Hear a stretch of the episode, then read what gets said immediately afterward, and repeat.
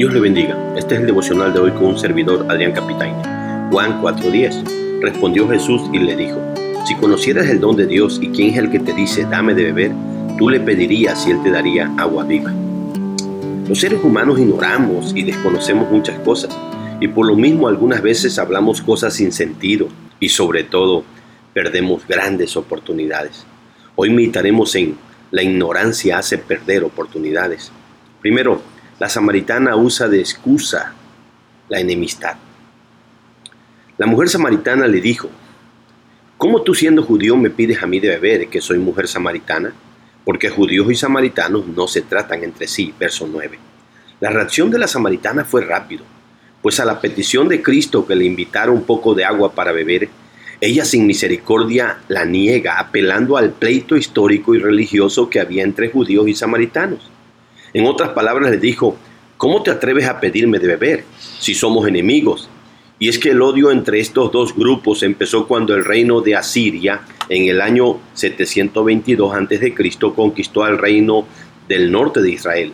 La mayor parte del pueblo fue llevada cautiva a Asiria y a la gente pobre se le permitió quedarse en la tierra de Israel.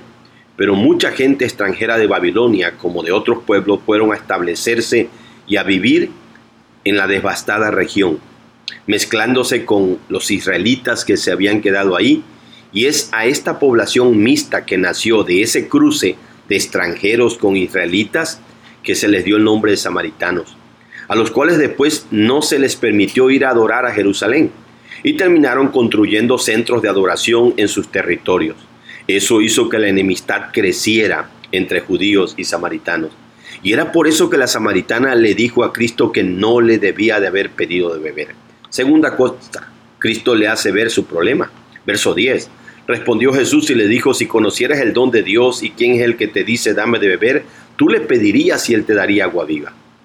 El Señor Jesús le deja ver a esta mujer que muchas veces la ignorancia hace a las personas perderse grandes bendiciones. Pues por ella no saber de la gracia de Dios, de los dones, regalos y bendiciones que Dios da, y por desconocer que el que le está pidiendo de ver es el mismo Mesías, el Dios encarnado, es por eso que ella está desperdiciando la oportunidad de pedirle a Él. Y el Señor no le respondería como ella, sino que Él sí le daría agua, pero sería agua viva, un agua que la mujer no podría tenerla ni sacarla de ninguna otra parte. Tercer cosa, la mujer le replica que no tiene con qué sacarla. Verso 11. La mujer le dijo, Señor, no tienes con qué sacarla, y el pozo es hondo. ¿De dónde pues tienes el agua viva? Ella sigue manifestando su ignorancia y desconocimiento de quién es el que está hablando con ella. Por eso le replica y contradice diciendo que no tiene cántaro o cubo con qué sacarla y aparte el pozo es muy profundo. Y le hace la pregunta, ¿de dónde pues tienes el agua viva?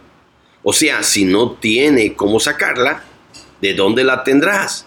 Ella no sabía que Jesús creó el mundo entero, los ríos, los lagos, mares, y que todas las fuentes de aguas naturales le pertenecen. Pero ella tampoco sabía que esa agua viva de que hablaba Jesús era un símbolo del mismo Espíritu Santo. Pues en Juan 7, 38, 39, Cristo dijo, el que cree en mí de su interior correrán ríos de agua viva. Esto dijo del Espíritu Santo que habían de recibir los que creyesen en Él. Así que esta mujer desconoce totalmente lo que Cristo le está ofreciendo y de lo que le está hablando. Cuarta cosa, en su ignorancia cuestiona a Jesús. Verso 12. ¿Acaso eres tú mayor que nuestro padre Jacob que nos dio este pozo del cual bebieron él, sus hijos y su ganado? Ella, por no saber quién es el que está frente a ella, siguió cuestionando al Señor.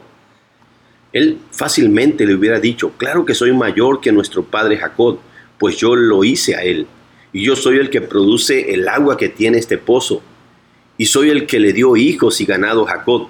Pero por su mismo desconocimiento de que Jesús es Dios, ella no se lo hubiera creído. Eso fue lo que pasó cuando Cristo dijo, antes que Abraham fuese, yo soy. Tomaron piedras aquellos hombres para arrojárselas, pues le parecía una blasfemia, y eso es lo que produce la ignorancia, escepticismo, duda, incredulidad y hasta fanatismo. Eso está registrado en Juan 8, 58 y 59. Veamos las lecciones prácticas.